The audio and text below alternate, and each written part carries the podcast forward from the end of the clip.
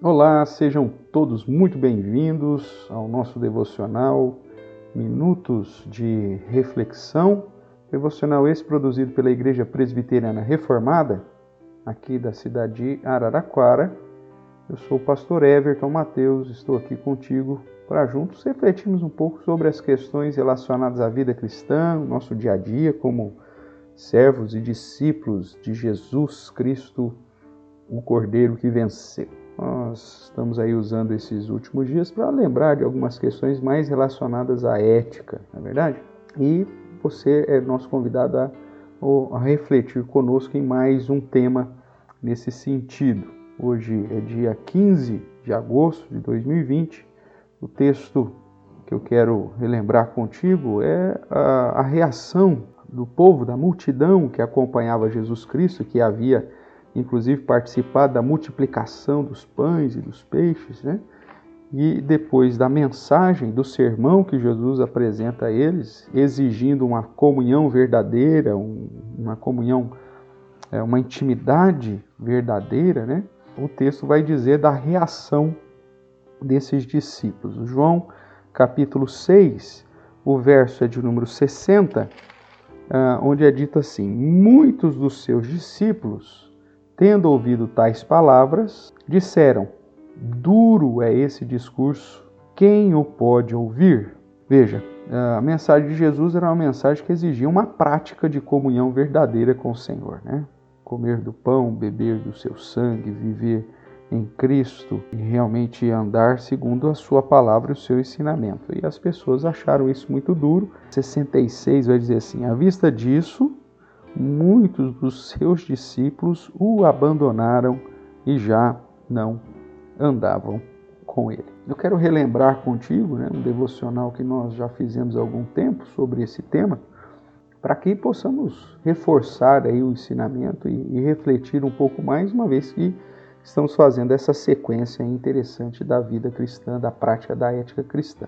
Muitas vezes nós encontramos pessoas afirmando que, que precisam apenas de Jesus e, e não de doutrina, não do ensino de Jesus, não da teologia de Jesus. Outras vezes que precisamos amar as pessoas como Jesus amou, né? ou que Jesus confrontou a religião e simplesmente agregou os pecadores excluídos. Todas essas afirmações apontam, na verdade, para um cristianismo sem o verdadeiro Cristo, porque Jesus ele vai dizer que você tem que conhecer as Escrituras, examinar as Escrituras, porque é elas que falam a respeito dela, a respeito dele, e ela que vai te conduzir para o caminho. Jesus realmente confrontou a religião, mas as práticas é, legalistas da religiosidade e da falta de entendimento que, inclusive, a própria lei cerimonial apontava para aquilo que o Messias faria. E Jesus não simplesmente agregou pecadores excluídos. Ele chamou os pecadores ao arrependimento. Ele chamou aqueles que eram deixados à mercê da, da, da vida, inclusive religiosa, chamando ao arrependimento e à fé.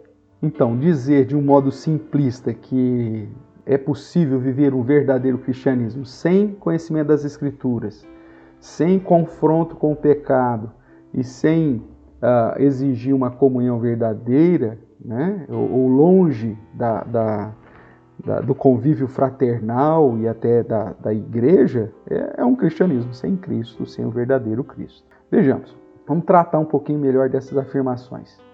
Precisamos apenas de Jesus e não de teologia. Será? Para ficar claro, nós entendemos por teologia o estudo da revelação de Deus, expressado de modo claro nos ensinos e doutrinas do Antigo e Novo Testamento, referendado e explicitado pelo próprio Jesus e seus apóstolos. Ele, né? Como eu já disse, lembre que Jesus disse: examinai as Escrituras, lá em João 5,39, porque é elas que vão falar de mim. Lá em João 8, 31 32, ele diz: Se vós permanecerdes na minha palavra. João 10, 27, as minhas ovelhas ouvem a minha voz. João 14, 21, aquele que tem os meus mandamentos e os guarda. João 15, verso 3, o verso 7, o verso 10, vós já estáis limpos pela palavra que vos tem falado. E tantos outros textos aponta para o fato que é impossível estar em Cristo sem conhecer, sem guardar e sem viver os seus ensinamentos, ou seja, a sua teologia, a sua doutrina. Logo, precisamos de teologia, ou seja, de estudar o que o próprio Cristo, a palavra encarnada, nos ensinou. Tanto que ele mesmo nos adverte a ensinar todas as coisas que ele mesmo nos ensinou e nos ordenou, lá em Mateus 28, 20. Uma outra frase né, que nós falamos é: precisamos amar as pessoas como Jesus as amou. É, com certeza, essa é uma frase que, que tem um padrão correto, mas a, a grande questão é como que Jesus a, a, as amou? Como que Jesus amou as pessoas? Um grande erro na prática da afirmação dessa frase, né? Amar as pessoas como Jesus as amou, é mudar o padrão do amor segundo a Bíblia, que a Bíblia nos apresenta. Para muitos, o amor de Jesus é universal e tolerante, mas não é isso que a Bíblia ensina. Muitos afirmam que Deus amou o mundo nesse sentido universal, ou seja, todas as pessoas do mundo. Também não é isso que o, texto de João 3,16 diz. Mesmo porque o texto de João 3, né, de 16 em diante, pressupõe que existem pessoas que não creem e nunca crerão, e que por isso já estão julgados, segundo o verso 18. Se o amor de Jesus fosse para com todos os homens, tendo ele o poder que tem, então será que ele deixaria alguém ser condenado? Óbvio que não. Mas mostra que esse amor de Jesus, ele é um amor direcionado àqueles que, segundo João, né, capítulo 6, vai dizer, aqueles que o Pai lhe deu, aqueles que o Pai separou para sua própria glória.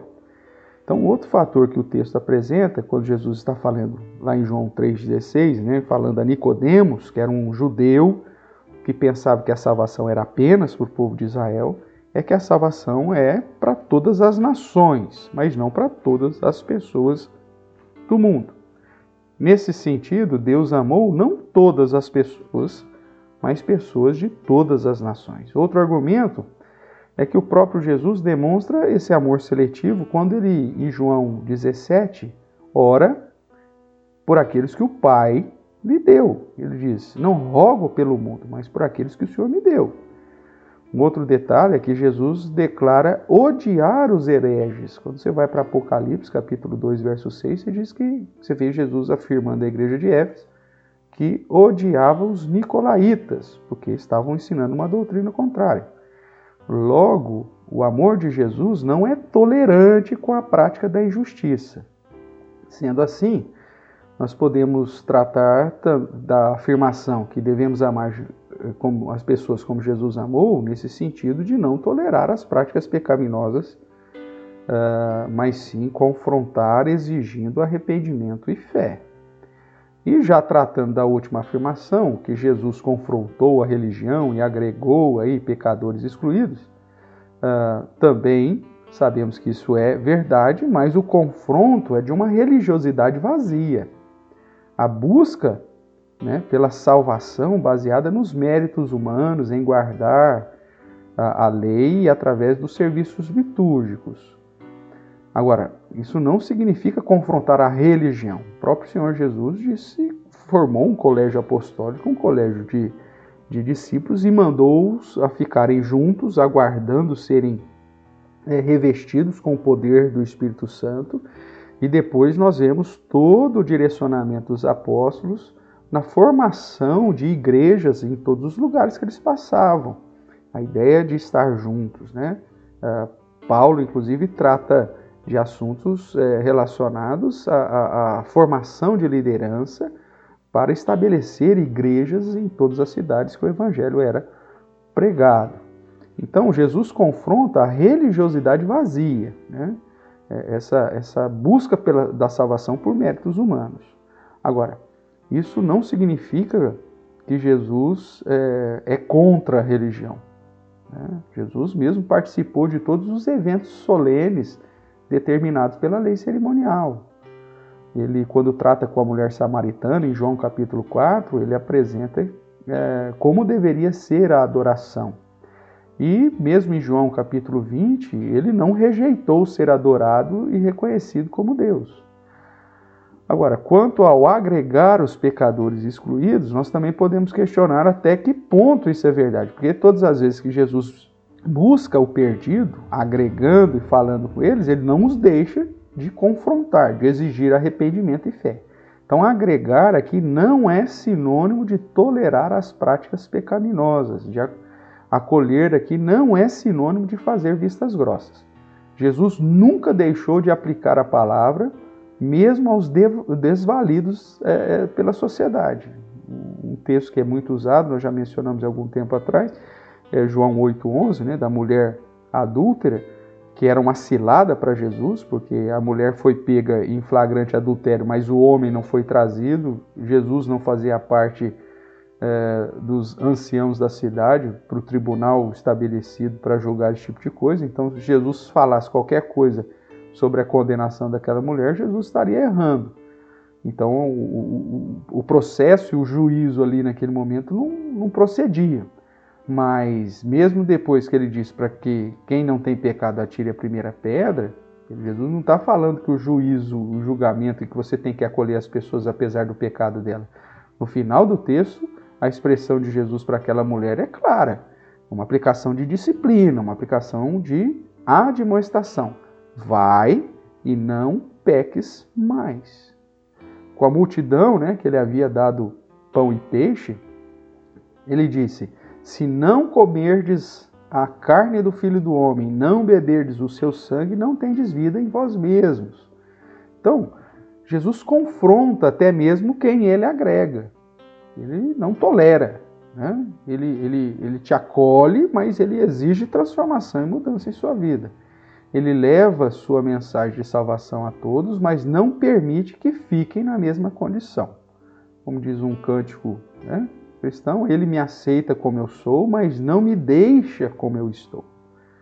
Aqui, então, irmãos, de certa forma, nós mencionamos aí alguns pontos, né, de modo simples, é, para te conduzir a refletir um pouco mais, que apontam para o fato de que estamos vivendo um cristianismo muitas vezes sem o verdadeiro Cristo. E, por consequência, a nossa prática tem sido, infelizmente, reprovada pelo Senhor da igreja. Que nós possamos andar em fidelidade, voltar às Escrituras né, e deixar de seguir as tradições de homens, as inclinações do nosso próprio coração e vivemos em submissão única, exclusiva à palavra completa de Deus, não só metade do Evangelho, mas o Evangelho como um todo, para estarmos na presença do nosso Deus de modo a desfrutar da sua comunhão e viver um verdadeiro cristianismo com Cristo, unido com Cristo. Tá bom? Que Deus te abençoe, te dê um dia abençoado, final de semana debaixo do cuidado do Senhor e até o nosso próximo Minutos de Reflexão. Um abração. Tchau, tchau.